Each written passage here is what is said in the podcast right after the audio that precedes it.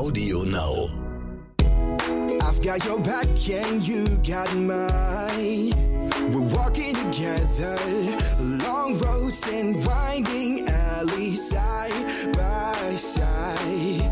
Mountain tops and lowest valleys, you and. Herzlich willkommen bei Tierisch Menschlich, dem Podcast mit Hundeprofi Martin Rütter und Wissenschaftsjournalistin Katharina Adick.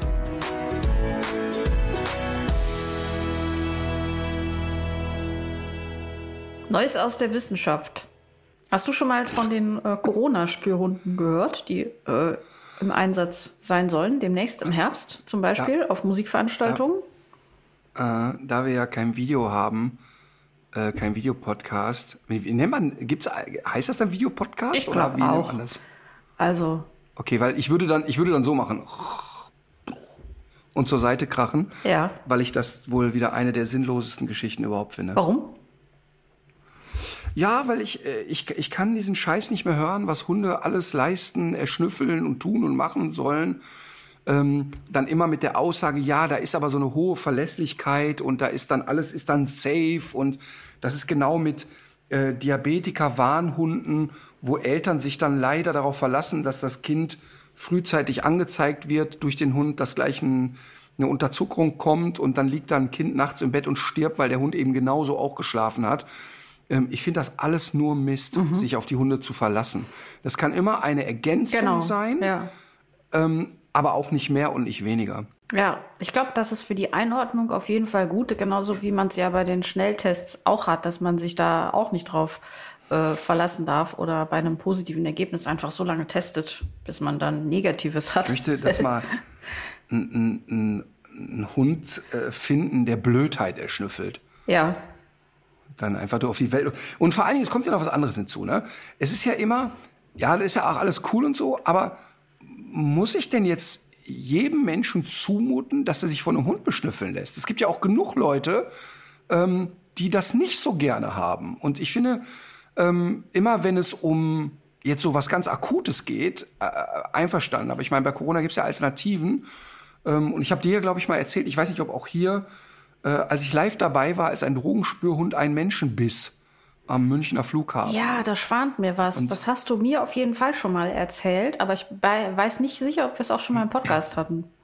Die Polizeihundeausbildung in Deutschland ist ja wahnsinnig schlecht. Darüber haben wir gesprochen, und, ja. Die, genau, und es ist ja wirklich, die, wirklich von Toten und Blasen keine Ahnung. Allein schon, dass jeder Hund, egal wofür er eingesetzt wird, erstmal eine Schutzhundeausbildung macht. Da weiß sie ja schon, was los ist. Aber folgende Situation passierte.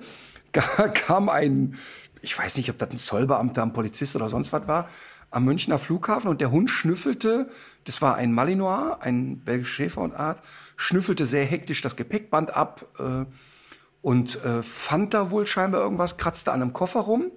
Und dann ging's los, dass der Beamte äh, dann mit dem Hund zu den Leuten ging, die da rumstanden. Und der Hund sollte die Leute abschnüffeln. Und dieser Hund war so hektisch und so on fire, dass ich schon gesehen habe, das ist alles nur kein gut ausgebildeter Hund, von dem geht eine Gefahr aus. Ich stand auf der anderen Seite des Gepäckbandes und sprach den so da drüber an und sagte, hören Sie mal, wenn Sie mit dem Hund gleich zu mir kommen, ich bin hochallergisch gegen Hunde, bitte bleiben Sie mit dem Hund da. Ich ziehe mich hier gerne nackt aus, Sie können jede Körperöffnung absuchen und nach Drogen suchen, aber der Hund kommt bitte nicht an mich ran. Ja. Ähm, ja, ja, wäre kein Problem, aber ich sollte doch dann bitte da stehen bleiben. Sprach es aus. In der Sekunde wurde der Hund ein bisschen hektisch, weil er bei irgendeinem Kiffer ein Tütchen in der Jacke fand. Jetzt wurde der Kiffer auch ein bisschen hektisch und zappelte mit den Armen und dann macht's eins, zwei, drei und dann verschwand der Arm im Maul des Hundes. Scheiße. Und so schnell ließ der auch nicht wieder los. Er schüttelte zweimal sehr energisch. Ähm, der Vorteil war, ich musste mich danach nicht mehr ausziehen und äh, in erster Linie ging es jetzt darum, diesen Menschen ärztlich zu versorgen.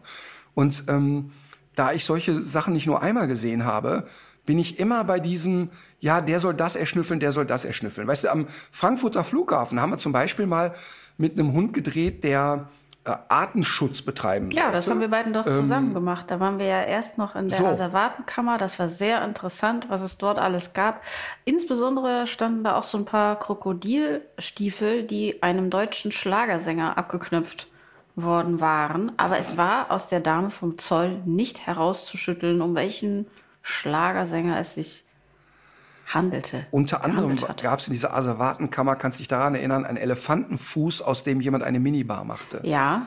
Und ähm, was ich auch sehr bizarr fand, war so ein kleines Gürteltier, was ähm, Pfeife rauchte. Das wurde also im Zustand äh, nach der Leichenstarre in so eine Form gedrückt, wie es mit übereinander geschlagenen Beinen äh, irgendwie an einem Baumstamm lehnt und dann Pfeife raucht. Also viel bizarrer geht's eigentlich nicht. Arschlöcher. Ja. Oder vielleicht kannst du dich erinnern, der kleine Alligator, der auch so geformt wurde, Maul auf, wo man Kippen so reinaschen konnte. Oh ja, das war auch richtig geschmacklos, stimmt. Also wirklich krank. Ja. Aber dieser Hund, der da am Flughafen suchte, das war ein Labrador und die hatten ja da auch Beagle im Einsatz, aber das war ein Labrador und dieser Hund war rein aufs Schnüffeln trainiert. Und da bin ich dann dabei. Ja, aber warum muss ein Hund, der irgendwas erschnüffeln soll, auch eine Schutzhundausbildung machen? Das ist natürlich Blödsinn. Aber ich bin bei diesen Corona-Schnüffeleien und so, ich, weißt du, ich, Ich kann dazu aber noch eine Sache ergänzen, weil ich bin nämlich Jahre später noch für ein anderes Format auch in Frankfurt gewesen. Das war ein anderer Hund, das war auch ein belgischer Schäferhund und der war so heiß auf dieses, äh, auf diese diese Targets, die er da immer erschnüffeln sollte. Und wir hatten einfach, um zu testen, hatten wir eine Flasche Cobra-Schnaps in einem der Koffer äh, versteckt. Also diese Schnapsflaschen, in denen so eine Schlange eingelegt ist. Von denen standen da ja auch ein paar rum. Und ähm, das war noch vor Drehschluss. Der Reporter stand mit dieser Flasche vor der Kamera. Auf einmal kommt der Hund angeschossen. Springt den an, auch so völlig ohne Distanz. Ne? Ja, es kam, wie es kommen musste. Also die Flasche ging zu Boden, zersprang. Die Schlange ist jetzt frei. Scheiße. Es stank nach Sch- Schnaps. Wir alle nach, haben nach Schnaps gestunken. Nach Cobra-Schnaps. Kleine. Ja, und ich finde, weißt du, und ich meine, wenn einer Sehnsucht hat nach Veranstaltungen, dann ja ich. Also zum einen als ganz normal als Gast. Ja. Also ich freue mich wirklich so sehr darauf, wieder auf ein Konzert zu gehen, mir auch Sprachveranstaltungen anzuhören und so weiter und so fort. Und natürlich habe ich Bock auf Tour.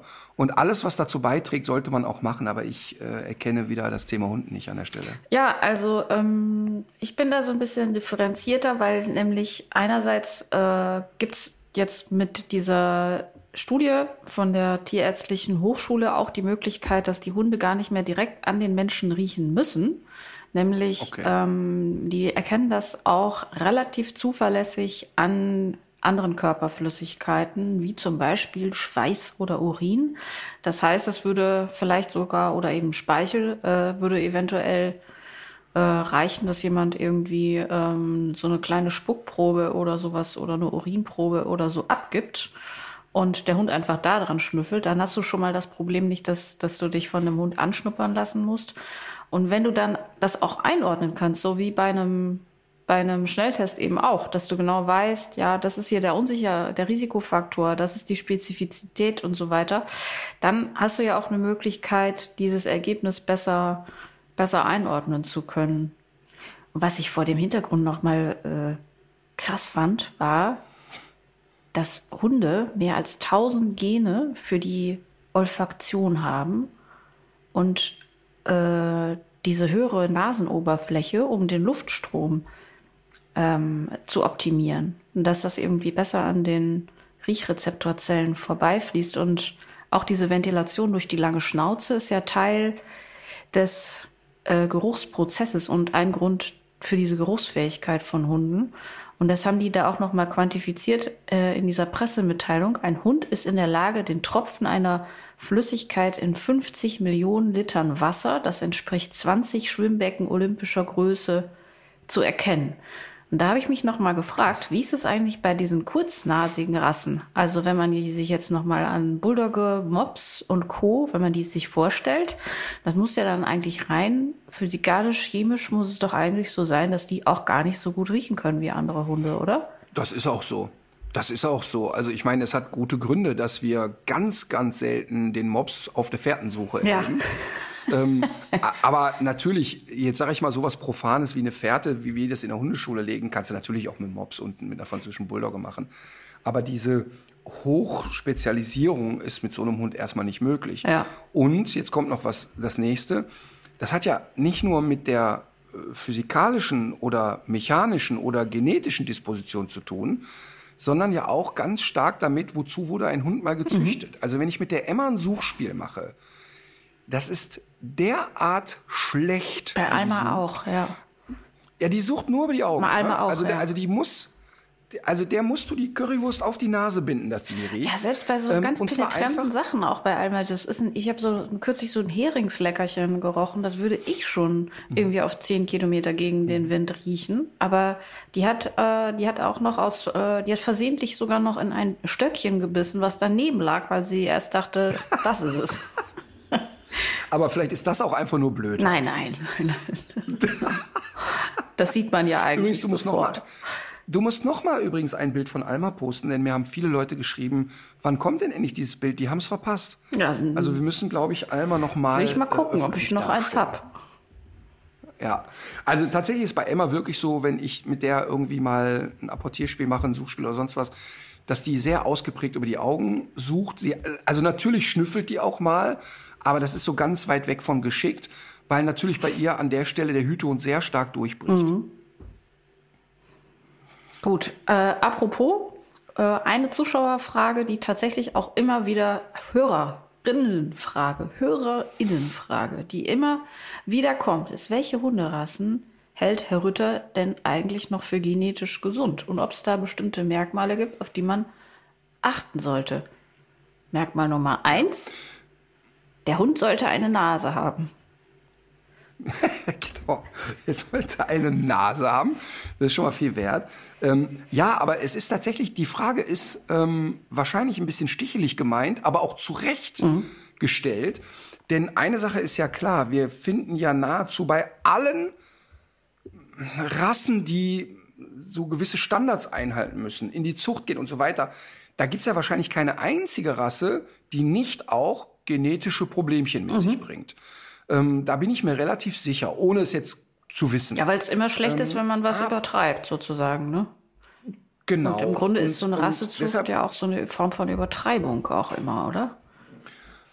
Ja, würde ich jetzt so sagen. Aber wir haben ja jetzt im Rahmen des Welpen, illegalen Welpenhandels, ähm, da ist ja nicht die Idee zu sagen, wir wollen immer nur die schlechten Sachen zeigen, sondern wir wollen ja auch gute Sachen zeigen und haben mal einen Züchter rausgepickt, von dem wir glauben, so zieht man eigentlich Hunde auf.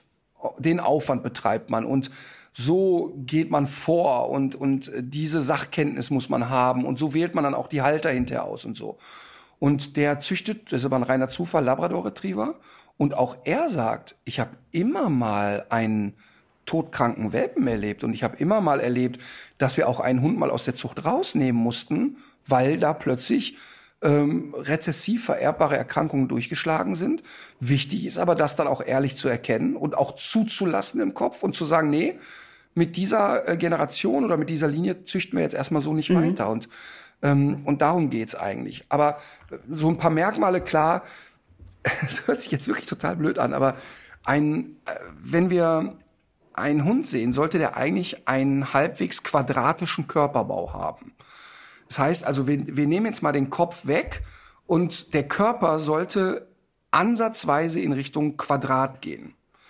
Ähm, das heißt also, alles, was zu extrem langgezogen ist, zu extrem nach oben geht, zu extrem durchhängt, da kann man ja schon mal sagen, ist nicht biologisch funktional. Ja, also das heißt, also die extrem stark deformierte Wirbelsäule eines Windhundes ist für seine Sache gut und wichtig gemacht, kann sehr schnell beschleunigen und so weiter, führt aber dazu, dass ein lang anhaltender Trab nicht möglich ist. Also mit einem, mit einem Windhund eine Stunde Rad zu fahren, wo er im Trab laufen muss, wäre schon echt Quälerei. Äh, Also ein, ein quadratischer Körperbau, eine normal geformte Route, die also weder extreme Kringelmerkmale hat, noch extrem kurz, noch extrem lang ist. Ähm, Ohren, die nicht extreme Schlappohren sind. Also eigentlich wäre natürlich ein nach oben stehendes Ohr, das wie ein Trichter funktioniert, biologisch äh, die funktionalste Variante. Aber die meisten Hunde haben ja nun mal Schlappohren. Ähm, die dürfen aber dann auch nicht zu extrem lang sein. Hängende Augenlider sind schon ein K.O.-Kriterium. Ähm, gibt, ist, sind in der Rasse äh, Scherengebisse oder, oder Gebisse, die, die gar nicht mehr funktionieren. Ein extrem Überbiss, extrem Unterbiss. Ähm, solche Dinge sind ja erstmal ganz banale Kriterien. Und jetzt lande ich wieder beim Retriever, der diese Eigenschaften erstmal alle hat, die ich beschrieben habe, also im positiven mhm. Sinne. Der ist halbwegs quadratisch und so weiter. Aber beim Retriever gibt's die äh, Ellbogendysplasie, da gibt's die äh, Hüftgelenksdysplasie. Da muss man eben auch aufpassen, mhm. das ist ganz klar. Ähm, aber auch in der Natur, das ist ja spannend. Also die alle Wölfe, die ähm, wo ich irgendwie Kontakt zu hatte, die obduziert wurden, die alt waren, die hatten fast alle von denen hatten Hüftgelenksdysplasie. Mhm. Und ähm, dann von mir aus altersbedingte mhm. oder auch genetisch, die müssen nicht sofort ein Problem sein, aber die werden sich eben langfristig nicht durchsetzen. Mhm. Und deshalb müssen wir in der Zucht eben immer gucken, dass wir auf Gesundheit und nicht auf übertriebene Schönheitsmerkmale achten. Und das ist halt echt schwierig. Ja, ich war ja in Berlin. Ich hatte dir auch ein Bild geschickt von der BVG. Die machen ja da, die Berliner Verkehrsbetriebe machen ja immer so ganz äh, witzige Aktionen. Die haben ja immer ganz lustige Werbespots und so weiter. Und jetzt zu Corona-Zeiten haben sie ja immer äh, auf den Schildern an den Haltestellen so, so, so eine Ponylänge Abstand ausgewiesen. Also dass man, man mhm. muss im Kopf haben, es muss immer ein Pony zwischen zwischen einem und dem nächsten äh, Fahrgast passen. Ja. Oder auch drei Corgis. Da hat, das hat mich erstmal ja. gewundert, weil in meinem Kopf sind Corgis sehr viel länger. Also als 1,50 oder so oder als ein Pony. Aber die sind nein, auch nur so, nein, ne? Nein, es ist wahrscheinlich auch so eine optische Täuschung, dadurch, dass die so kurzbeinig sind. Genau, dadurch, dass sie diese ganz kleinen Schweinebeinchen haben, mhm. sehen die natürlich extrem lang aus, aber so lang sind die eigentlich gar nicht. Also in Relation zum Körper sind die natürlich viel zu lang. Ja. Aber mm, netto sind die nicht so lang. Aber der Corgi an also sich erlebt ja gerade auch wieder so ein kleines Revival. Also in Berlin habe ich dann tatsächlich ist auch. Das so? Ja. Also vielleicht ist das jetzt auch subjektive Wahrnehmung, ein bisschen Wahrnehmungsverzerrung. Die springen mir auch, die springen mir irgendwie immer besonders ins Auge. Kann schon sein. Aber ich habe den Eindruck, dass das gerade ein äh, Trend ist. Mhm. Müsste ich mal bei unseren Trainern nachfragen. Das ist ja immer das Schöne, weißt du, wenn wir haben 120 Schulen, 230, 240 Trainer, da kann man immer schön und einfach Statistiken ja. erheben. Ähm, wir können nicht mal nachfragen, ob die das Gefühl haben, die Corgis kommen, aber ähm, ich erlebe das eigentlich nicht. Also ich habe nicht so den Eindruck, oh, dauernd begegnet mir ein Corgi. Und die sind aber tatsächlich ja von dem, was du eben beschrieben hast, ist es ja schon mal das Problem mit der Statik, was die dann vielleicht hätten. Total.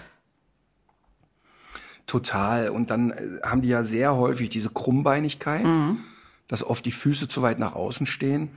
Ähm, das ist ja so etwas, wo man auf den ersten Blick drauf guckt und sagt, das ist nicht gesund. Ja. Ähm, aber, aber, das hat man ja auch beim Dackel. Und wenn du den Dackel siehst, hast du ja auch erstmal im Kopf, das kann ja nicht gesund mhm. sein. Und da haben wir ja auch die sogenannte Dackellähme ja sehr regelmäßig. Aber trotzdem kenne ich wahnsinnig viele Dackel und da müsste ich jetzt vielleicht mal einen Aufruf an VDH starten, ob die eine Statistik haben.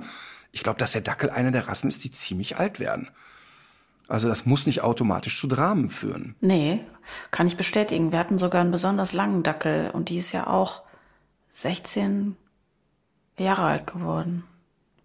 Woran ich mich immer nur erinnern kann, dass das der Butterverteidiger war. Ja, auf jeden Fall. Besonders giftig. Also nicht die Butter, sondern der Hund. Ja. Und ähm, die war ja so gar nicht erzogen. Die hatte, ähm, die hatte, aber es gab so bestimmte Schlüssel, Sätze, mit denen man die immer gekriegt hat. Bei Alma ist es, ist es eigentlich auch so, dass die sicherste, der sicherste Satz, damit die, egal aus welcher Situation abrufbar ist, ist eigentlich, guck mal, wer da ist. Weil dann der Wachsamkeitsfaktor nee, kommt, die, oder die was? denkt dann, äh, die, sie denkt dann, dass jemand, äh, wie zum Beispiel mein äh, Bruder in Erscheinung tritt oder irgendjemand, den sie gerne trifft und damit ist die immer zu kriegen. Das funktioniert auch besser als Leckerchen. Und beim äh, Okay, das ist lustig. Ja. Beim Dackel war das das äh, Knistern einer Gummibärchentüte. Das konnte die auch tatsächlich noch im hohen Alter, auch aus der letzten Ecke des Gartens konnte die das, konnte die das wahrnehmen. Das war so eine Insel, Inselbegabung. Und ähm, Aber wenn man den Eindruck hatte, die, also der Dackel an sich ist ja eben, ist ja eben kurz von Hause aus und ähm, wenn wir irgendwie durchs Fenster geguckt haben und das Eichhörnchen turnte darum, dann hat die das an unseren Reaktionen, hat die das ablesen können, weil sie selber konnte ja nicht durchs Fenster gucken, um was für ein Tier es sich draußen wohl handelte. Weil ihr eine gewisse Euphorie hattet ja. oder die Angst, dass der Dackel ausrastet? Äh, wir hatten eine gewisse Euphorie und was sie auch konnte, also meine Mutter sagte mir, dass der Hund Rezepte kannte, weil immer wenn sie bestimmte Vorkehrungen getroffen hat, um einen Kuchen zu backen, in dem auch zwei Eier gehörten, ähm, und das anfing, also dieses äh, Mehl auspacken und so weiter und so fort, dann wusste sie auch, irgendwann kommt jetzt gleich der Zwieback und jetzt kommt gleich das Ei. Also die kannte die Abfolge der Arbeitsschritte, kannte die auswendig. Das war fest verankert in ihrem Dackelkopf. Aber überleg mal, ne? Die, all diese ganzen Sachen, die du jetzt beschreibst, sind ja letztlich Konditionierungsmechanismen. Ja. Und wenn du einmal konditioniert kriegst auf, oh, guck mal, wer da kommt, auf die gleiche Art und Weise hättest du sie konditionieren können auf den Pfiff, auf den sie verlässlich kommt. Ähm, aber das hat, glaube ich, so jeder in seinem Umfeld. Ich hatte mal ähm, meine allererste Mitarbeiterin, Simone Hüsken, jetzt äh, wieder Isenberg, ähm, zu der ich auch immer noch Kontakt habe und wir haben in der WG zusammen gewohnt, wirklich ein super, super Mensch. Die hatte eine Hoverwart-Hündin Sandy und wir haben zusammen gewohnt. Ne? Also Sandy und Susan, ach Susan, Sandy und Simone und äh, Martin und Mina. Und Sandy war wirklich ein Hoverwart der ganz alten Schule. Ne? Also die nagelte die Leute aber wirklich an die Wand, wenn es darum ging. Mhm. Ne? Die hat mal Mark Lindhorst, einen unserer Trainer, äh, mal gute zehn Minuten im Hausflur stramm stehen lassen. Oh. Also mit, ich bleibe an der Wand angelehnt und bewege mich jetzt wohl besser oh. nicht mehr. Ähm, und Sandy war so territorial aggressiv, wenn du im Garten das Wort Hallo benutzt hast, da war die Hölle los. Oh, okay. Weil die sofort im Kopf hatte, okay, hier wird jemand begrüßt, wo ist der, wo ja, ist der, wo ja, ist der? Ja. Das war, da haben wir Videos von gemacht, so zu Anschauungszwecken und wie funktioniert Konditionierung und für die Schulung der Trainer. Das ist wirklich total absurd. Die ist in entspanntester Haltung im Garten Du machst Hallo, die steht sofort, bam, senkrecht in Imponiergabe, ein tiefes Knurren kommt. Mhm. Also es ist wirklich, sind so die, die Dinge, die die so nebenbei beobachten ja. und dann ihre Rückschlüsse ziehen und genau wissen, was kommt jetzt hier als nächstes. Genau. Ne?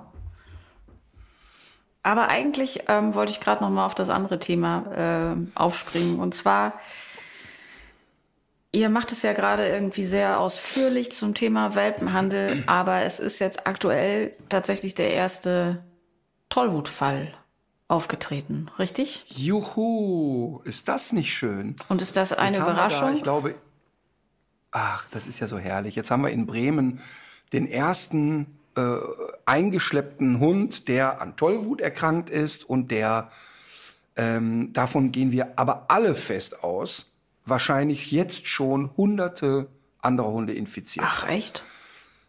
Ähm, und zwar ein bisschen ausgeholt. Die Tollwut war in Deutschland jetzt 15 Jahre ausgerottet. Also viele Tierärzte haben auch schon gesagt, wir impfen eigentlich die Hunde nicht mehr gegen Tollwut, mhm. ähm, weil es eine Impfung ist, die man so nicht mehr braucht. Es, die Tollwut ist aber ausgerottet worden durch ein sehr konsequentes Impfverhalten. Also dass wirklich sehr, sehr konsequent Haustiere gegen Tollwut geimpft wurden. Und jetzt war das Thema ja äh, bekämpft. Seuchenschutz ist ja ein Riesenthema. Jetzt muss man das ein bisschen differenzieren, denn ich habe äh, kenne die Anja Plötze gut, die von einem, die in einem Tierschutz verarbeitet Notfältchen Rumänien, die eine super Arbeit machen, die betreuen Hunde in Rumänien, entscheiden sehr wohl, welche von diesen Hunden machen hier in Deutschland Sinn. Die viel zu ängstlichen holt sie gar nicht her, weil sie sagt, das ist für die Hunde Folter.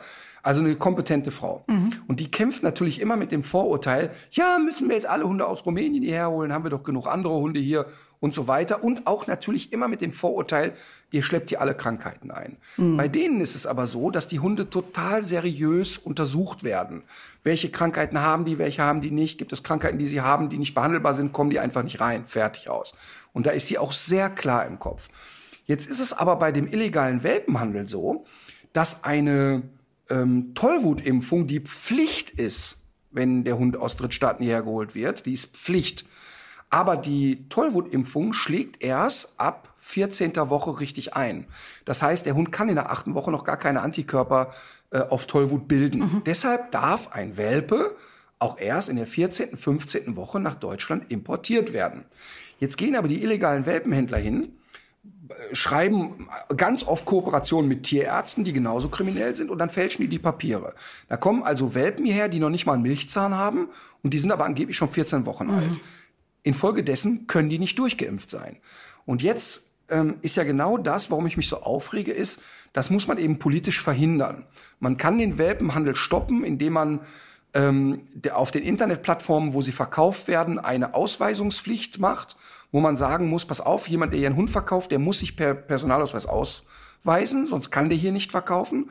Plus, also wenn man überhaupt diesen Handel zulässt, plus ähm, es müssen ganz drastische Strafen her, wenn Welpen importiert werden illegal. Und zwar sehr drastische Strafen. Und das ist umsetzbar. Und das ist aber alles nicht passiert, weil Frau Klöckner sich ja einen Scheißdreck für das Wohl der Tiere interessiert. Jetzt kann ich ja noch sagen, okay, die Frau hat eben kein Herz für Tiere, aber was sie jetzt zugelassen hat, ist, dass Seuchen eingeschleppt werden, nämlich durch dieses fahrlässige Zulassen des Handels mit Welpen mhm. haben wir jetzt die Tollwut hier. Und wenn wir Glück haben, sind jetzt vielleicht nur 30 Hunde infiziert und man kriegt sie vielleicht sogar recherchiert. Ja. Wenn nicht, wenn nicht, und es sind, und das ist die Einschätzung vieler Tierärzte, du, durch, die sagen, wenn du einen Fall rauspickst, sind Hunderte schon betroffen und Tollwut breitet sich rasend schnell aus.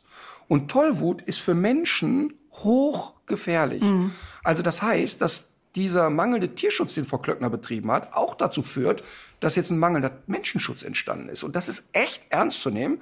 Ähm, wir fahren da ja jetzt hin zu diesem Fall, wir gucken uns das an und sprechen da mit den Leuten vor Ort, ähm, werden das auch für die Welpenreportage drehen. Ähm, das ist dramatisch. Mhm. Das ist wirklich ernst zu nehmen. Das ist so ein bisschen wie, und ich war ja auch einer von denen, als zu Anfang Corona losging, habe ich auch gesagt, ey Leute, da ist ein Schnüpfchen, jetzt scheißt euch mal nicht an. Und die Dynamik, die da reinkam, haben wir alle nicht ernst genommen. Mhm. Und wenn die das jetzt bei der Tollwut genauso machen und das nicht ernst nehmen, haben wir ein Problem. Zumal, weil, weil, weil du ja schon gesagt hast, äh, dass ja viele Tierärzte gar nicht mehr geimpft haben. Ne? Also das heißt ja, dass der genau dass der äh, Schutz in der breiten Hundebevölkerung auch heute ein anderer ist als äh, vielleicht noch vor ein paar Jahren, als man das mit dem Impfen noch mal sehr viel ernster genommen hat, flächendeckend. Also für mich ist vollkommen klar, dass jetzt nach dieser Nachricht ähm, Emma hat jetzt im Oktober Impftermin und für mich ist ganz klar, dass ich Tollwut impfen werde. Mhm. ist für mich ganz klar. Und, und es war in den letzten Jahren nicht zwingend nötig. Ja. Ne? Ich meine, da gibt es zwei Meinungen. Manche Tierärzte haben gesagt, nein, nein, wir haben es im Griff, wir impfen, aber trotzdem, bitte lasst uns dabei bleiben. Mhm. Und die andere Hälfte hat gesagt, nee, das ist wirklich übertrieben. Wir machen es eben, also wir machen es, wenn Sie es wollen, aber wir raten da nicht zu. Ähm, aber für mich ist jetzt klar, nach diesem Alarmsignal, ich lasse die wieder gegen Tollwut impfen. Wie geht's denn diesem infizierten Hund selbst? Dieser Hund, der da jetzt gefunden wurde, ist tot. Der ist tot. Der hat es äh, nicht überstanden. Mhm. Und ähm, und das ist ja im Grunde ja auch ein Zufallsbefund gewesen. Also das heißt, da hat man ja gar nicht ähm, gesagt, wir testen jetzt alle Hunde hier mal auf Tollwut, mhm. sondern da hat wahrscheinlich irgendein motivierter Tierarzt gesagt, ach, da gucke ich doch mal nach. Das heißt, die Dunkelziffer Und, dürfte jetzt insbesondere auch in Corona-Zeiten, wo sich das Problem ja nochmal verstärkt hat, äh, nochmal wirklich sehr viel höher liegen. Also davon gehen alle Tierärzte aus, mit denen ich darüber gesprochen habe. Mhm. Und, ähm, und, und das sind wirklich Leute, die nicht zu Panikmache neigen. Also äh, das, und, und vor allen Dingen, ich habe mit einem Tierarzt gesprochen, der hat gesagt, naja, weißt du, jetzt geht das wieder los. Jetzt werden wir natürlich wieder dringend empfehlen, gegen Tollwut zu impfen und die Leute werden uns unterstellen, dass wir Geld machen wollen. Mhm. Und ähm, weißt du, das kostet halt ein paar Euro mehr, wenn Tollwut noch dabei ist. Und ähm, und, und das muss man total ernst nehmen. Und spannend ist, dass genau vor diesem Thema, nämlich Einschleppen vor Seuchen, gewarnt wurde. Also das ist für Frau Klöckner oder für Politik im Allgemeinen jetzt kein überraschendes Thema. Mhm. Also es wurde immer tierschutztechnisch argumentiert und gesagt, überleg mal, was für ein Martyrium. Wir haben ja jetzt in dieser Reportage Welpen beschlagnahmt, die waren zehn Tage alt. Also wir reden davon, die sind noch blind und taub und sind schon von den Elterntieren entrissen ja. worden. Ähm, was, und, und vor allen Dingen, wir reden immer über die Welpen. Was meinst du, was mit den Muttertieren los ist? Da sind Mütter, die zwölf bis 15 Würfe in ihrem Leben hatten. Ja. Die haben nicht einmal Tageslicht gesehen. Und in dem Moment, wo die nicht mehr funktionieren, werden die einfach kaputt gehauen, mhm. fertig. Also das ist so eine brutale Scheiße. Und da argumentierst du mit Politik und sagst, guck mal, es gibt vier, fünf Parameter, mit denen können wir diesen Mist beenden. Ähm, und darauf hoffe ich auch nach der Wahl. Also ich hoffe wirklich, dass sich nach der Wahl gravierendes ändert. Ich habe tausend Vorschläge gemacht und ich glaube, dass ich jetzt in den letzten Monaten so laut krawallt habe, dass nach den Bundestagswahlen und die sich alle nochmal neu aufgestellt habe, haben, ich wirklich gute Chancen habe, im Verbund mit Tierärzten nochmal hinzulatschen und zu sagen, schaut mal, das sind doch die Regeln, so kriegen wir es doch in den Griff. Schwerstkriminelle werden immer irgendein Schlupfloch finden, aber wir dürfen es nicht so einfach machen.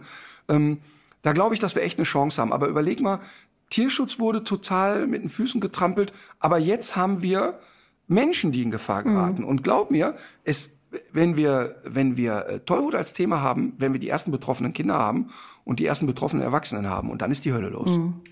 Diese drei oder vier Maßnahmen, um das Ganze zu äh, stoppen, was wären die? Also eine ganz wichtige Sache ist natürlich, dass jeder, der mit Tieren handelt, und, und Handel ist für mich schon, wenn du eine Hündin hast, die zufällig, angeblich zufällig schwanger wird und du diese Welpen verkaufst musst du dich registrieren lassen. Egal, ob du einen Welpen verkaufst oder 2000 im Jahr, du musst dich registrieren lassen und du musst einen Kompetenznachweis haben. Das heißt, du musst dich zertifizieren. Wir Hundetrainer müssen uns alle nach Paragraph 11 des Tierschutzgesetzes zertifizieren lassen. Und das muss mindestens der Fall sein. Und es muss registriert sein. Dann muss eine Nachweispflicht her, wo kommt der Welpe her. Das ist wirklich lächerlich, dass wir ähm, Welpentransporter beschlagnahmen und der Besitzer dieser Welpen sagt, nö, ich sag nicht, wo die her sind. Mhm. Der sagt einfach nein. Also wir sind in, zu, zu Welpenhändlern, zu Massentierhändlern gegangen. Hier Welpenstube, Winkel und so Zajak und die ganzen Arschlöcher. Und die sagen einfach, wir sagen nicht, wo die herkommen. Fertig. Wenn du in den Supermarkt gehst, dann hast du, gehst du zu dem Verkäufer und sagst, ich hätte, wüsste gerne, wo dieser Apfel herkommt. Und der kann dir sehr genau sagen, woher kommt der Apfel. Und das könnten die bei den Welpen auch, aber sie müssen es nicht. Das muss man sofort verändern.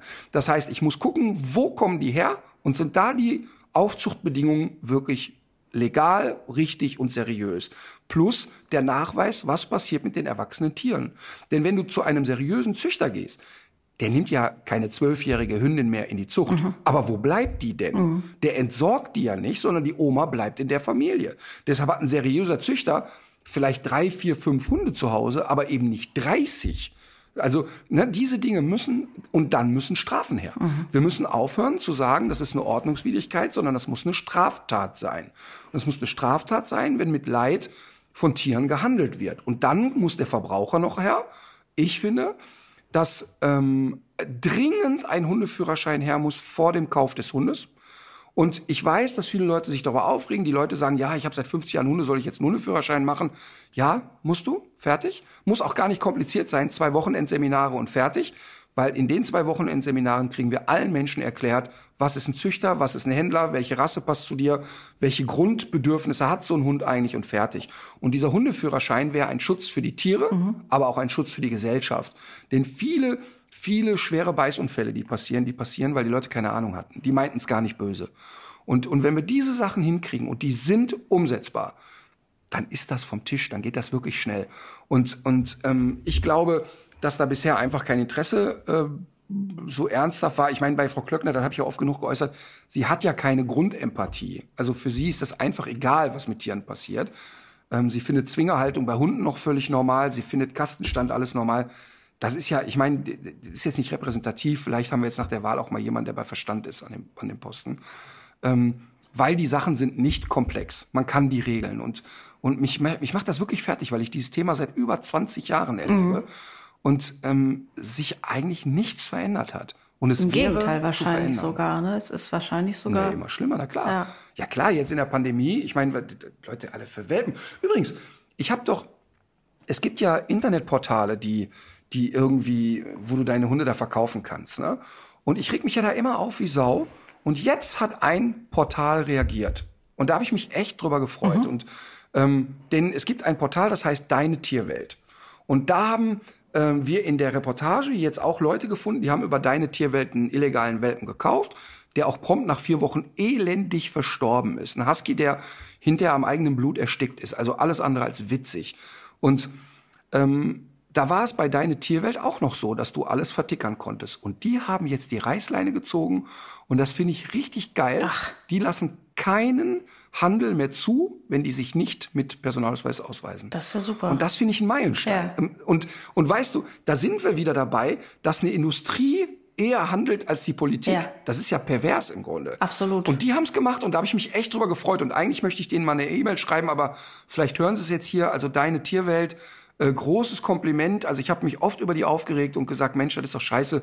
Ähm, und die haben es jetzt einfach gemacht und haben gesagt, nee, wir haben die Problematik erkannt. Wer bei uns ein Tier verkauft, muss sich ausweisen. Fertig aus. Mhm. Finde ich richtig cool. Ja, absolut. Es könnte so einfach sein. Eigentlich ja. Es muss nur einer machen. Ne? Mhm. Deshalb, also, also sollte ich die Möglichkeit kriegen und mich sollte mal jemand fragen, ich würde es machen. Kanzler? Nee, Kanzler, nicht Diktator. Ach ja, stimmt, das hattest du schon mal gesagt. Ich hätte also Angst. Kanzler wäre jetzt nichts für mich. Ah, ich hätte Kanzler wäre jetzt nichts für mich. Also Diktatur, das würde ich wohl übernehmen. Ich hätte vor allem Angst, ähm, so, ich denke, es gäbe wahrscheinlich ja dann auch diese Aufmärsche, wie man das so von Nordkorea dann kennt. Und dann hätte ich besonders äh, große Angst vor der Musik, die dabei gespielt wird. Genau. Ich würde erstmal, ich würde erstmal in allen Grundschulen Schlagerpflicht einführen. Ja. Die Kinder, die Kinder sollten morgens statt in Bayern mit Kruzifix und einem Gebet belästigt, sollten erstmal alle morgens knallrotes Gummiboot singen, damit da schon mal richtig Stimmung in der Hütte ist. das ist so eine ehrliche Vorstellung. Da gibt's ja diesen einen Spaß. Wie heißt dieser Sänger noch? Heißt der Willi Astor? Dieser bayerische Liedermacher, kennst du den? Der meinte immer. Der so ein, Sprach, so ein Sprachakrobat ist, ne? Ja, und der hat, ähm, der meinte, er hätte sich als Kind immer gefragt bei diesen ganzen Kreuzen in den Klassenräumen, was wäre denn gewesen, wenn Jesus jetzt nicht gekreuzigt worden wäre, sondern wenn er ertrunken wäre? Wäre dann da ein Aquarium?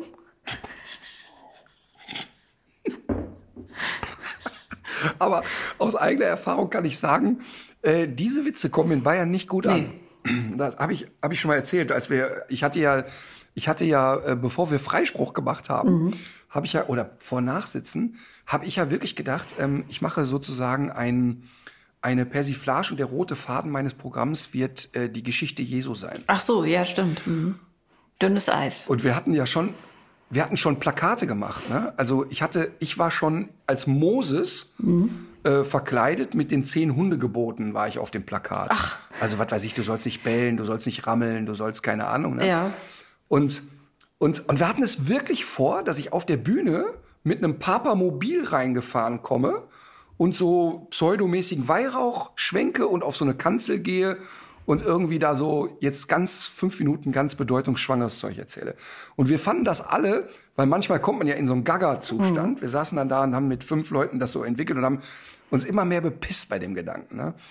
Und dann haben wir das war so gesetzt im Kopf. Ne? Also der Hundepapst mhm. quasi. Ne? Also, es, also es war wirklich gesetzt im Kopf. Und die, und die Einstiegsnummer war tatsächlich, ähm, so sinngemäß kriegen wir wörtlich hin, so, also was wäre eigentlich wenn wir damals nicht Jesus ans Kreuz genagelt hätten, sondern einen Pudel. Und äh, würden dann die Hostie nach Pansen schmecken heute. Und äh, hätte der Papst dann eine Pudelmütze auf und, und nur so Sachen. Ne? Und, und, das, und, und je mehr ich darüber erzählte, je mehr fand ich es lustig und redete mich in Rage. Und dann haben wir zwei dieser Nummern bei einem Warm-up in Bayern, aber im tiefsten Bayern ausprobiert. Mhm. Katharina, zehn Minuten tot Totenstille im Raum. Und zwar absolute Totenstille. Also die haben mich wirklich angeguckt, als wäre Satan persönlich auf der Bühne. Ja. Und, und es war wirklich total witzig. Und dann haben wir am nächsten Tag in Norddeutschland gespielt. Da habe ich die gleiche Nummer wieder gespielt. Und da war nicht Totenstille, aber sie hat auch nicht funktioniert. Mhm.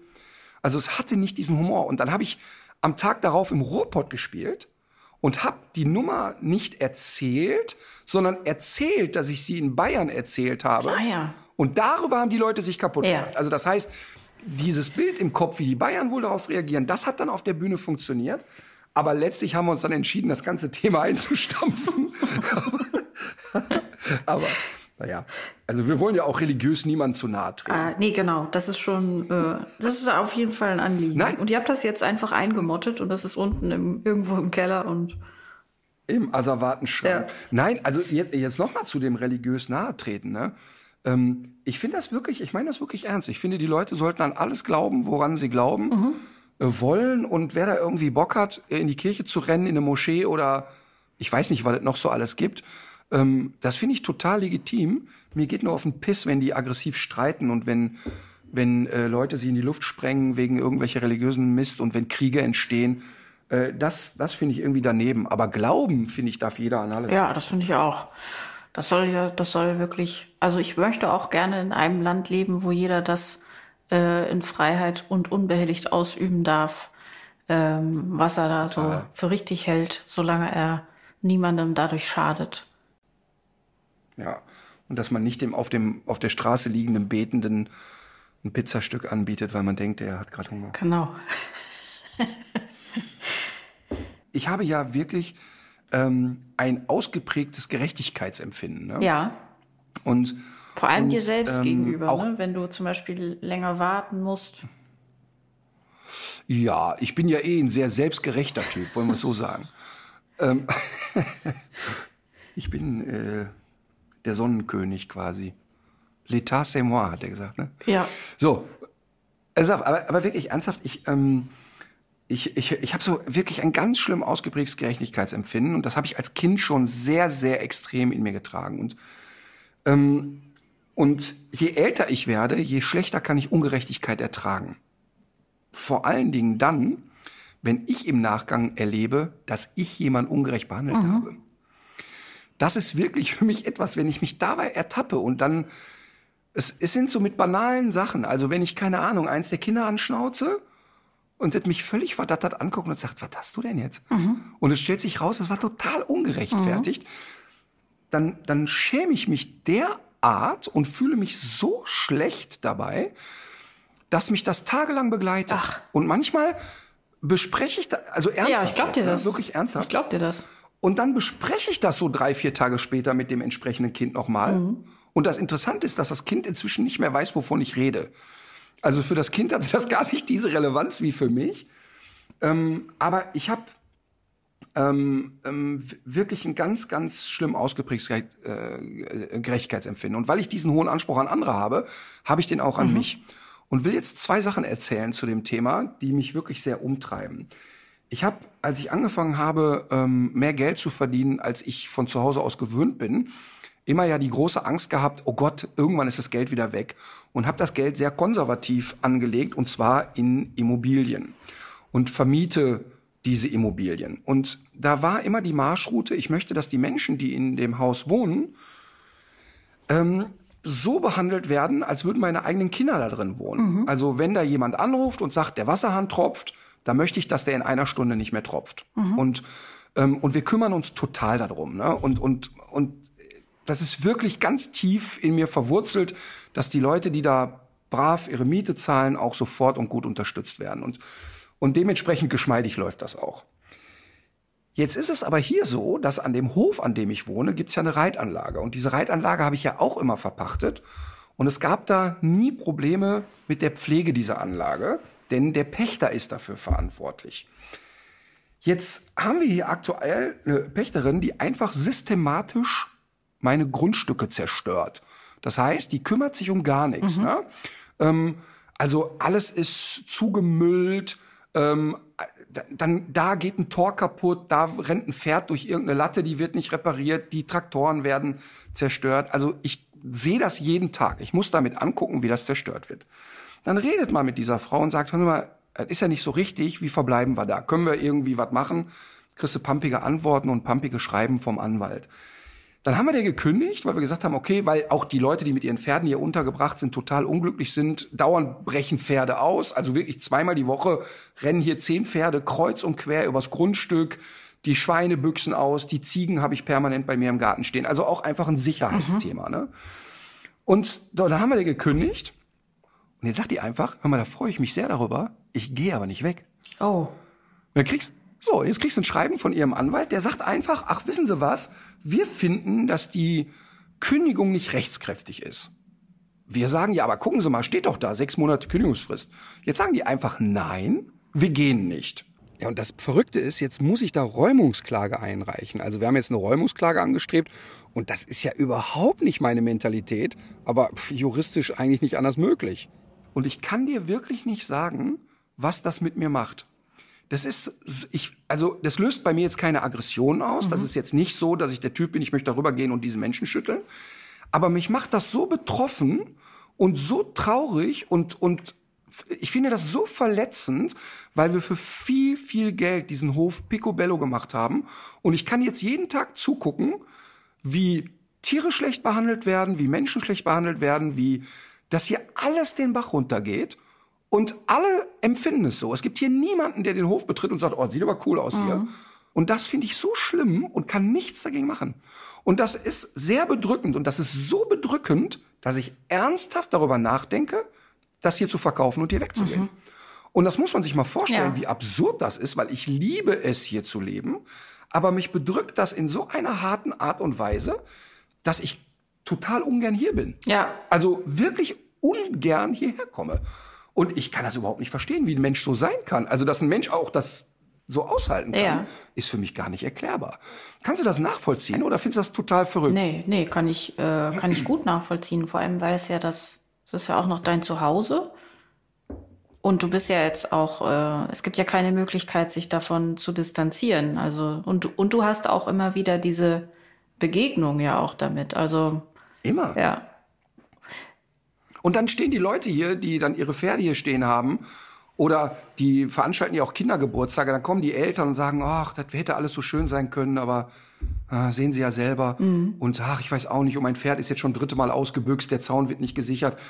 Und dann sagst du den Leuten, ja, da müssen halt woanders hingehen. Ich kann das, ich, kann, ich habe ja da keinen, ich habe ja keinen Einfluss darauf. Mhm. Und dann sagen die, ja, aber der Hof war doch mal so schön und die Lage ist doch so toll und die Anbindung an Köln, der Wald ist vor der Nase und so ne. Also du siehst, dass das alle total bedröppelt macht. Mhm.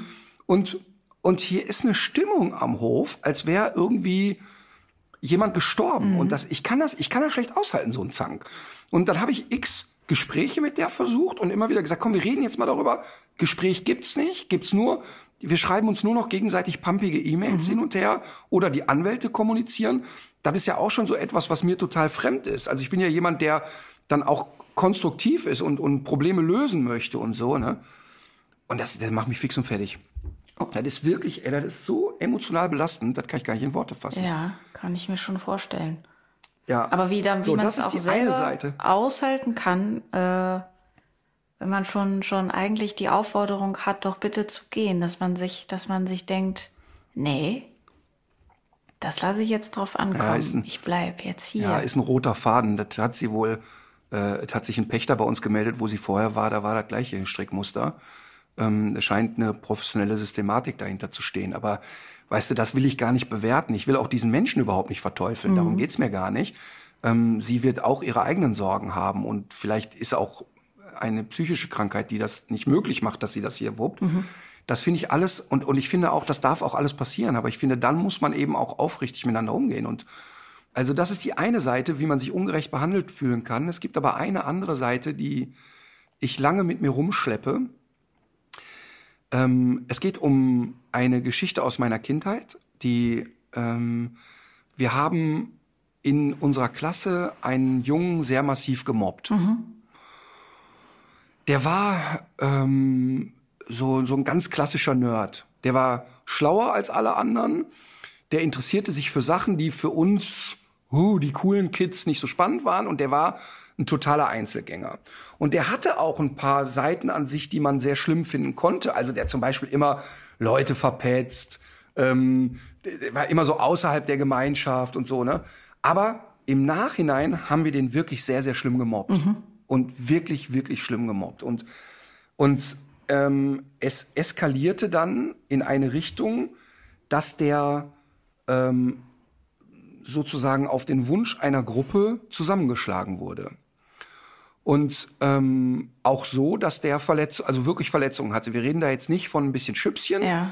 sondern der hatte dann, ich kann mich, also ich war da 13, 14, als das passierte. Ich war an dem Tag nicht dabei, ich war an dem Tag nicht in der Schule, aber ich war sehr an der Entwicklung dahin beteiligt. Ja. Und habe den wirklich ähm, sehr, sehr aktiv mitgemobbt. Und ähm, war, es war wirklich ganz schlimm. Und dann kam es eben zu diesem Vorfall, dass der da mit Ansage geschlagen wurde der hatte dann, ich meine in Erinnerung zu haben, auch so wirkliche Verletzungen, also so im Sinne von eine Nierenquetschung und also wirklich, wirklich nicht, wir reden nicht von zwei Jungs raufen sich ja. oder so, ne? Und ich fand das so schlimm, dass ich dann damals ähm, mit meiner Mutter zu ihm nach Hause gefahren bin und mich dafür entschuldigt habe. Mhm. Und, und wirklich aufrichtig entschuldigt habe. Mich hat, mich hat das wirklich über mich, ich war über mich selber erschrocken, welche Dynamik das angenommen hat. Ja. Hab mich dann mit dem ein paar Mal getroffen und mit ihm ein paar Mal Zeit verbracht. Das hat dann nicht gematcht und da ist auch keine Freundschaft daraus entstanden. Aber ich habe wirklich sehr, sehr lange in den letzten zwei, drei Jahren ihn recherchiert.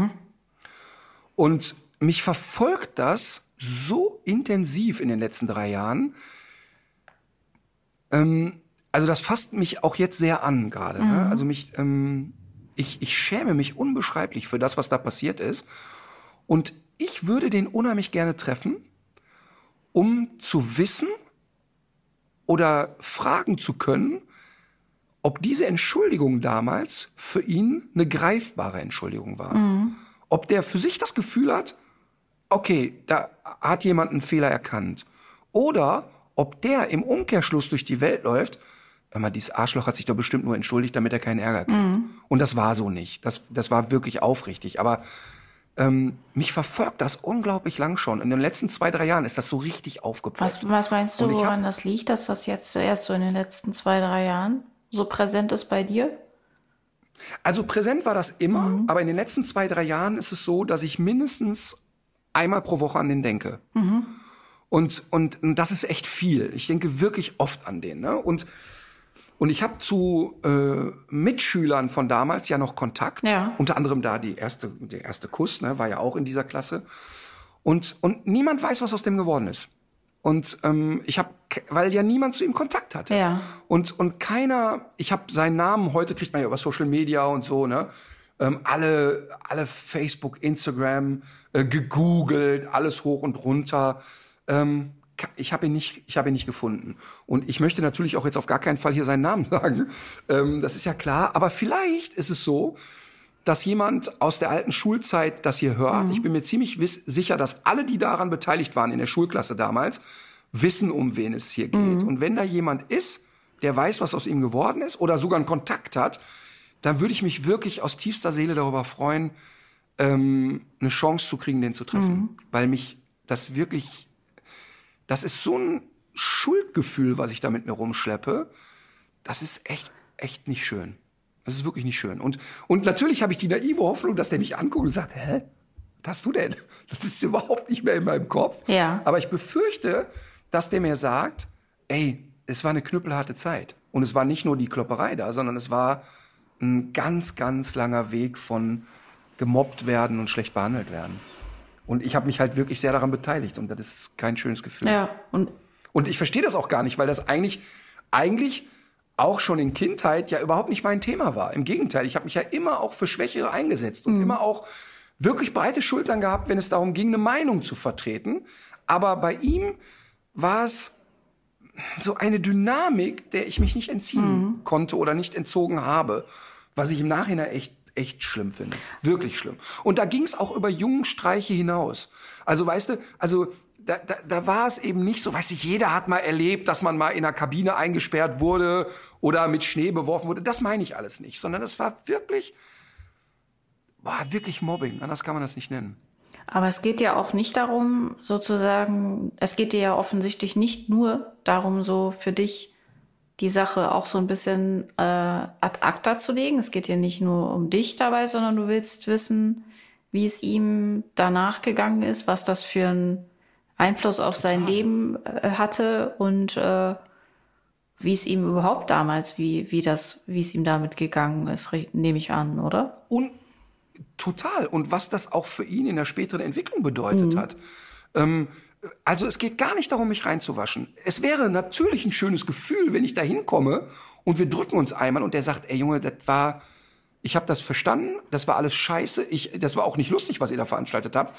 Aber das hat nicht diese Nachhaltigkeit gehabt, die du jetzt empfunden hast. Ja. Das wäre für mich das Schönste. Ja. Und dass, dass ich mich nochmal entschuldigen kann und so, das wäre natürlich die Idealvorstellung.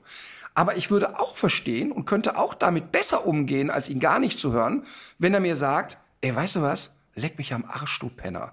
Ja. Das war so schlimm und ich finde das widerwärtig und wenn ich dich heute im Fernsehen sehe, muss ich immer noch kotzen. Und ich sagte jetzt das nicht, dass alles gut war, nur damit du dich besser fühlst, sozusagen.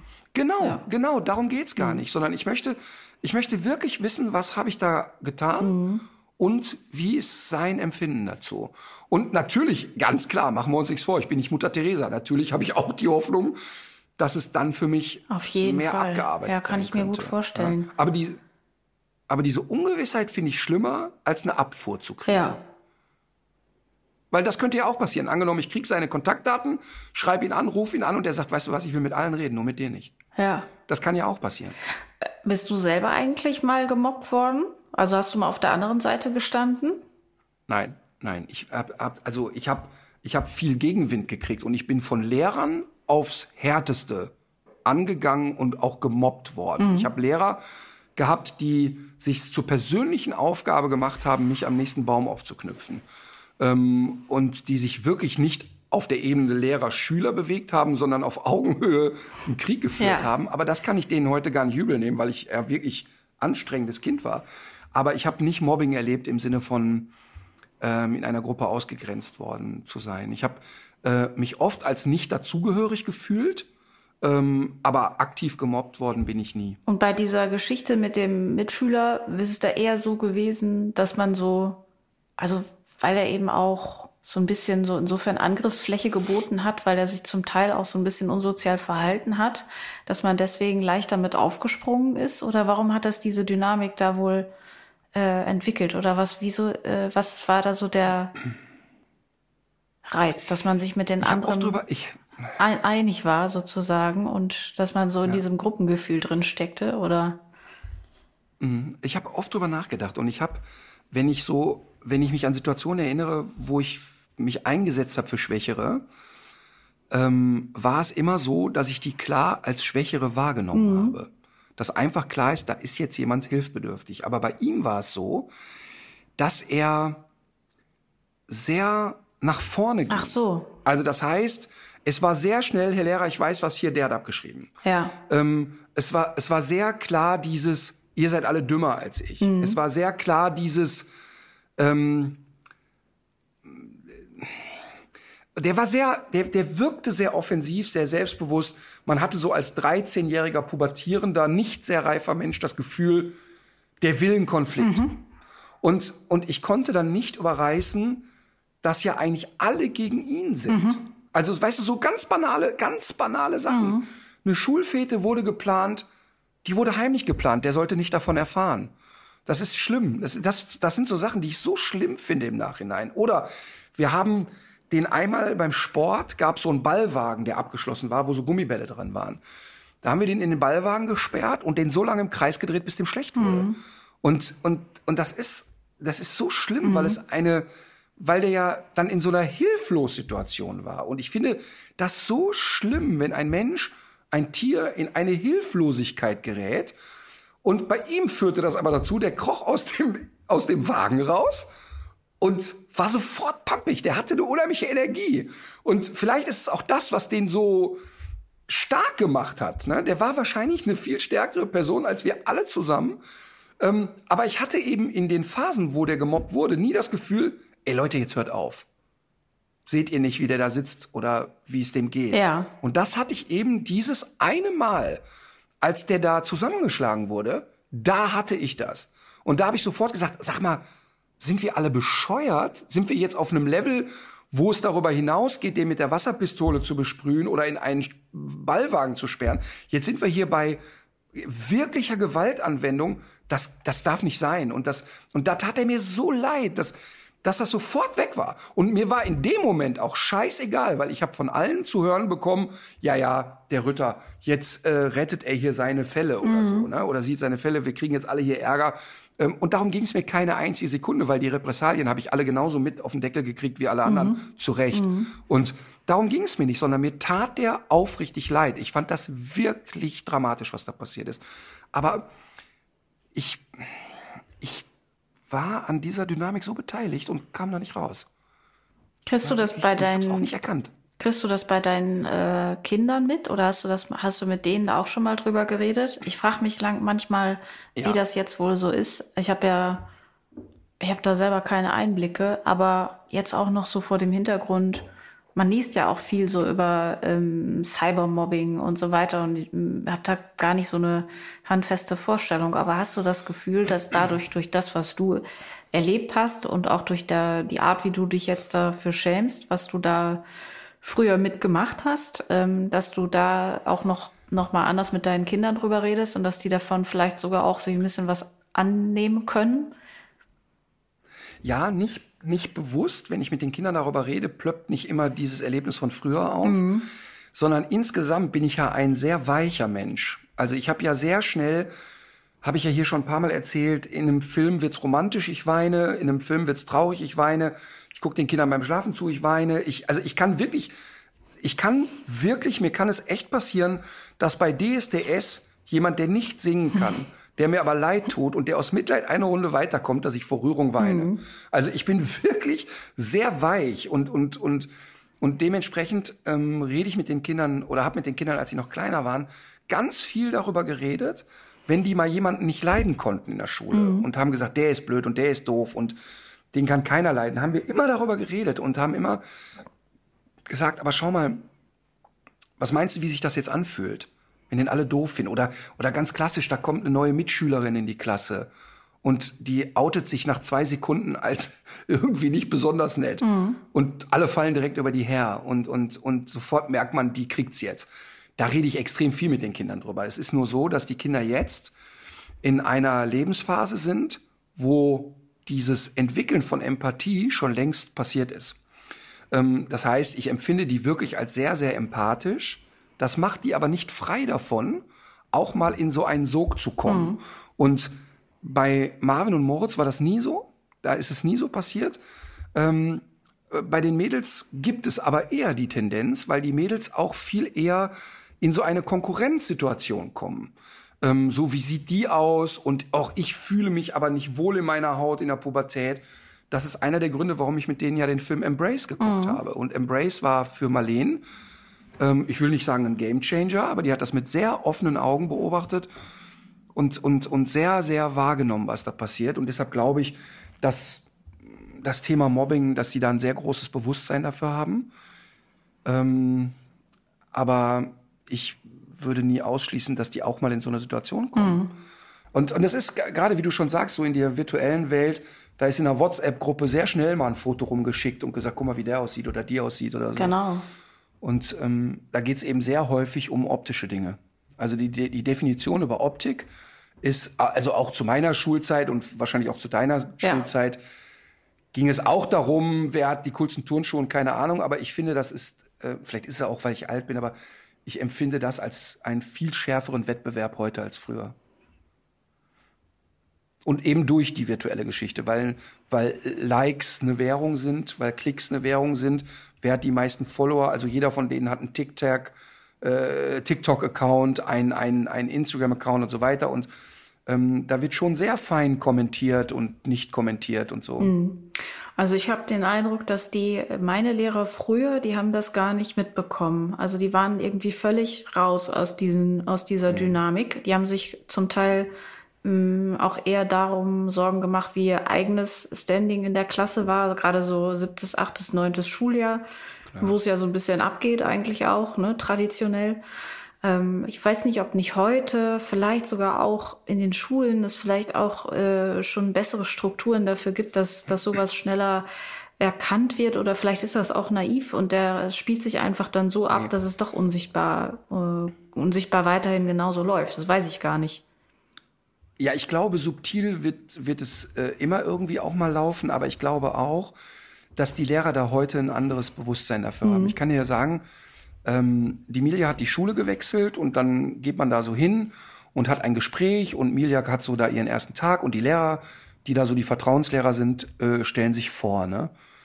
Ich war 90 Minuten lang nur gerührt. Ich war 90 Minuten lang nur damit beschäftigt, nicht zu weinen. Mhm weil da einfach vier Lehrer saßen, die permanent Sätze sagten wie, pass auf, wir sehen das hier als eine Gemeinschaft, wir wollen gemeinsam mit dir zum Abitur gehen, wir wollen dir helfen, du darfst alles sagen, was dir durch den Kopf geht. Wenn du schwänzt, sind wir raus. Wir können dir nicht helfen, wenn du dich hier dem System entziehst. Mhm. Wir können dir dann nicht helfen. Wenn du aber schwänzt, weil du so traurig bist, weil du zwei bekloppte Eltern hast oder weil du unglücklich verliebt bist und wir wissen, was mit dir ist, dann können wir selbst sowas mit dir gemeinsam regeln. Mhm. Und das war so empathisch und wirklich glaubwürdig. Also da saßen, ich habe mich ja schon oft hier auch über Lehrer aufgeregt, ne? aber da saßen vier Menschen vor mir, wo ich dachte, das gibt's doch überhaupt nicht. Mhm. Also wirklich ein totales Bewusstsein, was das jetzt bedeutet, dass ein 16-jähriges Mädchen die Schule wechselt, dass die neu in eine Gruppe kommt, dass die ähm, eine Betreuung braucht, wohl wissend, dass eine 16-Jährige jetzt nicht alle Sorgen ihren Eltern erzählt und erst recht nicht den Lehrern oder umgekehrt. Das fand ich so toll und auch so ein Bewusstsein. Und dann war äh, meine Tochter dann raus und dann wurde mit den Eltern noch mal alleine geredet, wo auch genau der gleiche Tenor ist. Seien Sie offen mit uns, sagen Sie, wo der Schuh drückt, wenn Sie das Gefühl haben, es läuft irgendwas schief, auch im privaten mhm. Umfeld. Wir helfen, wir sind dann da, wir wollen die begleiten. Wir verbringen mehr Zeit mit ihren Kindern als Sie und wir wollen für die da sein. Ja. Und das fand ich unfassbar beeindruckend. Die richtigen Leute an der richtigen Stelle, so, ne? Volle Pulle, mhm. das stinknormale Schule in Köln. Also jetzt nicht irgendwie, hu, Elite Privatschule, stinknormale. Meine Kinder gehen ja alle auf stinknormale städtische Schulen. Mhm. Und äh, und äh, das, das war einfach großartig. Das war, ich war wirklich sehr bewegt, als ich da wegging und ja. habe gedacht, das ist echt toll. Und habe natürlich auch gehofft, dass eine 16-Jährige da sitzt und das nicht als Blabla empfindet, weil ich hätte mit 16 gedacht, ja, lass die mal quatschen. Aber, genau. ähm, aber da hatte ich schon das Gefühl, dass durchaus bei Lehrern ein Bewusstsein besteht, hier haben wir nicht nur Leute sitzen, die füttern mal mit Infos, sondern wir haben es hier mit Menschen zu tun, die mhm. Sehr sensibel sein können und auch eine emotionale Unterstützung brauchen. Und ich glaube, das ist schon ein Unterschied zu 70er, 80er, ja. 90er Jahre. Und auf der anderen Seite finde ich auch, dass man dieser, diesen äh, Tendenzen und so, diesen Strukturen und Dynamiken ja auch kaum richtig entwächst. Also in der Schule ist das bestimmt extrem. Da musst du ja auch immer hin. Und das ist eine Phase, wo im Gehirn sehr viel durcheinander läuft und wo man sich selbst auch noch nicht so gefunden hat und so weiter. Aber sowas kenne ich schon auch noch aus der Arbeitswelt. Also insbesondere auch von Drehs, wenn es zum Beispiel mal so ein bisschen anstrengender wird, wenn Dinge nicht so richtig nach Plan laufen, dass es so eine Tendenz gibt, sich jemanden auszugucken, ähm, der so das schwächste Glied ist in der Kette und so ein bisschen so diese Prügelknabenrolle bekommt. Also es ist immer gut, mhm. wenn man jemanden dabei hat, mit dem man, äh, auf den man mit äh, ausgestrecktem Finger zeigen kann. Und da habe ich schon auch den Eindruck, da hat sich auch äh, dann seit der Schulzeit dann doch gar nicht äh, so viel verändert, weil es da nämlich auch gar nicht so sehr darauf ankommt, wer hat das jetzt hier eigentlich verbrochen oder äh, ist das jetzt gerade wirklich so dumm, was die Person gesagt hat, sondern da geht es eigentlich sehr darum, äh, wie präsentiert sich jemand, wie sicher wirkt jemand. Total. Und so gibt's dann auch einige Blender, die inner, in, inhaltlich eigentlich gar nicht so viel auf der Pfanne haben, die aber auch immer so die Wortführer sein werden. Und es gibt aber auch die, die vielleicht so ein bisschen introvertierter sind, die vielleicht auch unsicher sind, weil sie neu sind, die aber dann auch aus dieser Konstellation heraus überhaupt nicht die Chance haben, das zu zeigen, was denn vielleicht auch das Potenzial da wäre. Ne? Deswegen so dieses dass dieses, dieses Wohlwollende erstmal und äh, also allen Leuten, auch ob sie jetzt ein Praktikum machen oder Azubis sind oder sonst was, ich, ich kann mit dieser Stiftmentalität auch überhaupt nichts anfangen, dass man mhm. die, dass man äh, so neue Leute erstmal rund machen muss, damit die irgendwie äh, spuren und wissen, wo sie, wo sie stehen. Da kann ich überhaupt nichts mit anfangen. Das finde ich so archaisch und dumm. Dann ist ja immer ja, und genau, es ist halt dumm. Es ist immer. Du kriegst nicht das Beste aus den Leuten aus. raus damit. Das ist äh, völlig absurd. Du wirst ja. die Leute. Immer. Ja. Immer dann, wenn sich jemand über die Schwäche eines anderen eigene Stärke versucht zu holen, ja. ist er ja immer selber ein Idiot. Und das ist ja genau das, was ich meine mit der Mobbing-Geschichte damals mit diesem Jungen. Ich selber kann für mich sagen, dass ich mit 13 ganz weit weg von Sattelfest war und und habe mich an der Stelle wahrscheinlich sehr auch darüber profiliert mhm. und und ähm, und ich im Nachhinein ich kann mir das alles gar nicht erklären denn ich war nicht so von der Struktur mhm. du wirst wirst wirklich in meiner Vergangenheit immer Menschen finden die sagen boah der hat sich gerade gemacht für andere und der hat auch mal einen auf den Deckel gekriegt ähm, weil er zu große Schnauze hatte im Interesse des Ganzen und mhm umso, umso entsetzter war ich auch in dem Moment, als es dann zu diesem Vorfall kam, der mir dann die Augen so öffnet und ich dachte, ey, was hast du denn da jetzt Naja, getan? aber das, das war ja, auch, Wahnsinn. das war doch irgendwie auch so Teil deines Weges, oder? Also vielleicht, ähm, naja. ich will jetzt nicht äh, sagen, dass das so eine Art äh, gerechtfertigtes Opfer oder so ein Kollateralschaden ist. Damit wischt man ja vielleicht auch was weg, was für jemand anderen äh, ganz einschneidend gewesen ist. Aber Andererseits glaube ich auch, dass es äh, ja zum Leben auch dazugehört, dass man Sachen macht, über die man hinterher denkt, ja, scheiße, wie kann dir das passieren? Und das, glaube ich, passiert einem auch noch mal, äh, kann einem immer, immer noch mal passieren. Also davon ist... Absolut. Ja. Absolut. Also das ist vollkommen klar. Und, und da, da darf man sich auch nichts vormachen. Ne? Also dieses, das, das finde ich ja gerade so in der Politik gerade oder in der Streitkultur in Deutschland ja so spannend, ähm, dass äh, der Anspruch von uns Wählern ist, du kannst nur jemanden wählen, der nie einen Fehler mhm. gemacht hat. Und das ist doch Bullshit.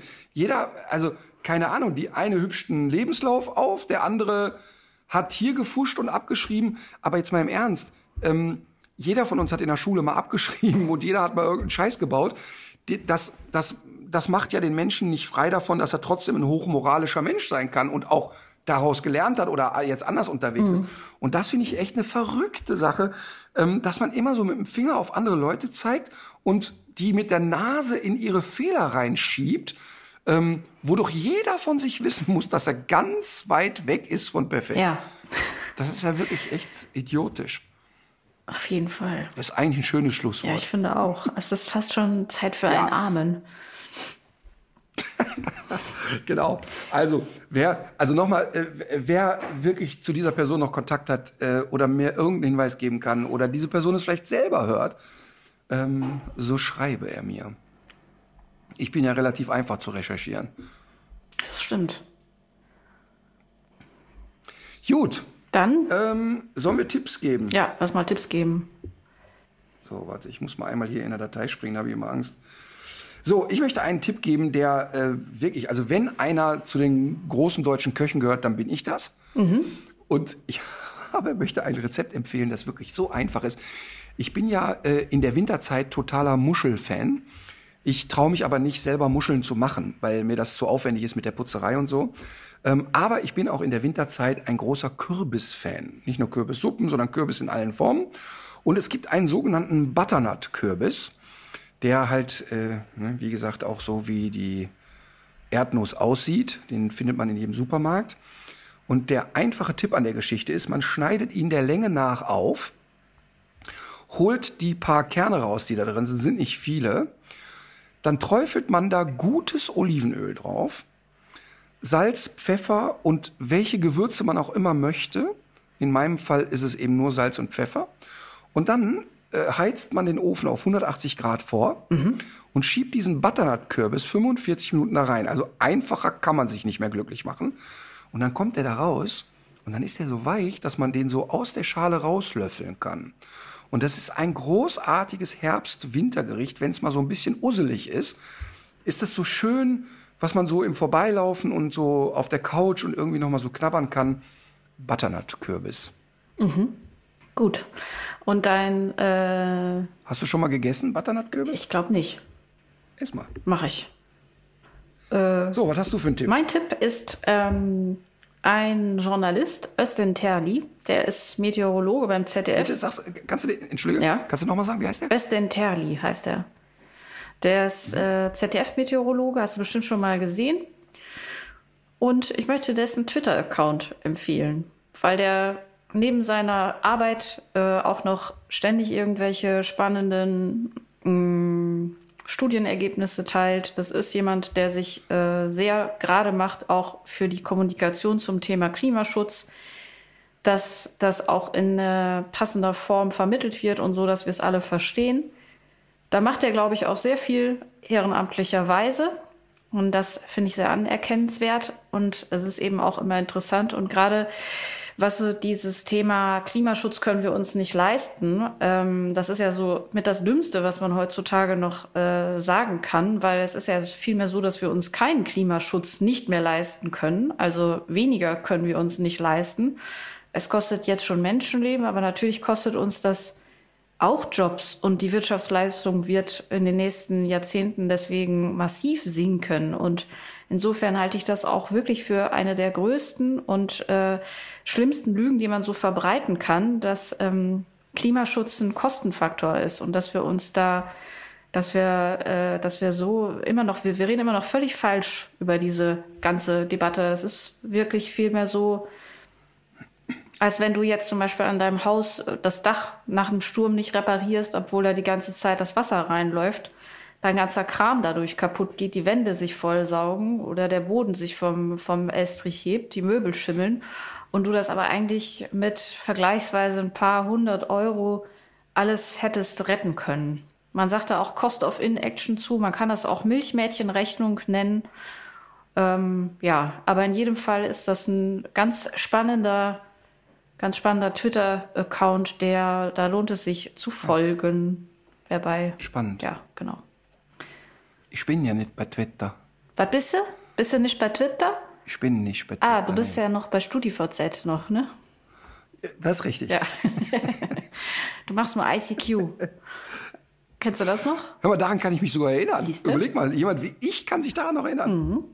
Verrückt war das. Was der Großvater Die noch erste wusste. SMS übrigens, die ich, die erste SMS, die ich weggeschickt habe, die kostete eine Mark 92. Ach, das gab, war zu D-Mark-Zeiten gab es das schon? Aber ja, mit dem Nokia 2110 habe ich eine SMS verschickt und kam prompt die Rechnung von einer Mark 92. Mega.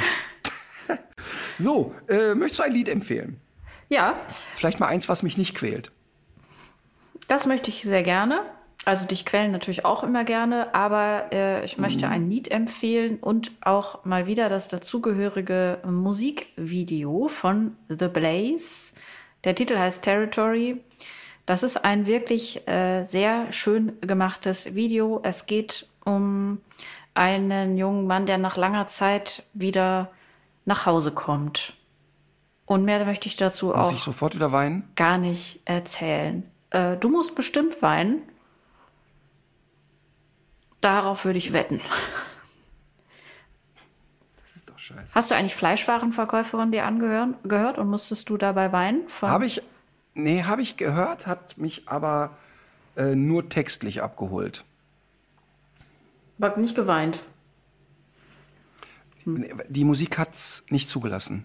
Ach so. Es war, das ist eine Art von Musik, die da, das, das kann ich einfach nicht. Ja gut, guck's dir mal an, vielleicht dieses Mal. Das ist ja immer mein Ziel. Das ist ja mein Ziel hinter jedem Beitrag für die Playlist. Den Hundeprofi Okay. weinen sehen. Ja, äh, aber, ich weine auch vor Freude. Ne? Also Ja. Mhm. ich bin jetzt nicht nur den ganzen Tag immer bedrüppelt. Ich bin auch so aus schönen Gefühlen weine ich manchmal. Das finde ich sehr schön. Ja. Äh, ja, so, ich möchte ein Lied empfehlen. Ähm, und man kann den Mann ja finden, wie man will. Und ich empfehle ihn aber trotzdem immer wieder, weil er ein Held aus meiner Jugend ist, Marius Müller-Westernhagen. Und immer noch ist es so, dass die Lieder aus der alten Zeit äh, mit Pfefferminz bin ich dein Prinz und den ganzen Mist mich immer noch total anmacht und ich kann es immer noch hören. Und es gibt ein Lied, das ist, glaube ich, das, was ich am allermeisten von ihm gehört habe und das heißt Geiler ist schon. Geiler ist schon. Geiler ist schon. Und in dem Lied ist so sinngemäß, singt er dann, ich brauche kein Geld, ich brauche keine Frauen, ich brauche kein Ferrari, kein Baden mit Schaum. Und dann ist immer kurze Pause, aber geiler ist schon. Und äh, das ist wirklich sehr, sehr schön. Es ist musikalisch wirklich richtig gute äh, Musik. Und der hat ja sowieso immer tolle äh, Musiker mit auf Tour gehabt. Ne? Also früher Helmut Zerlett ist ja viele Jahre mit ihm auf Tour gewesen und äh, die Los Zerlettos und so. Also wirklich, wirklich ganz tolle Musik. Ja, cool. Dann Ja, legt euch wieder hin. legt euch wieder hin.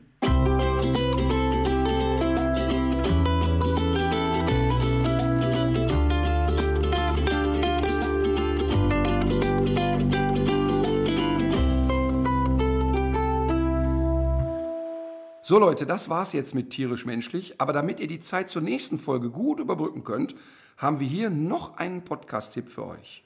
Hallo, ich bin Klaus-Peter Simon, Redakteur bei GeoWissen.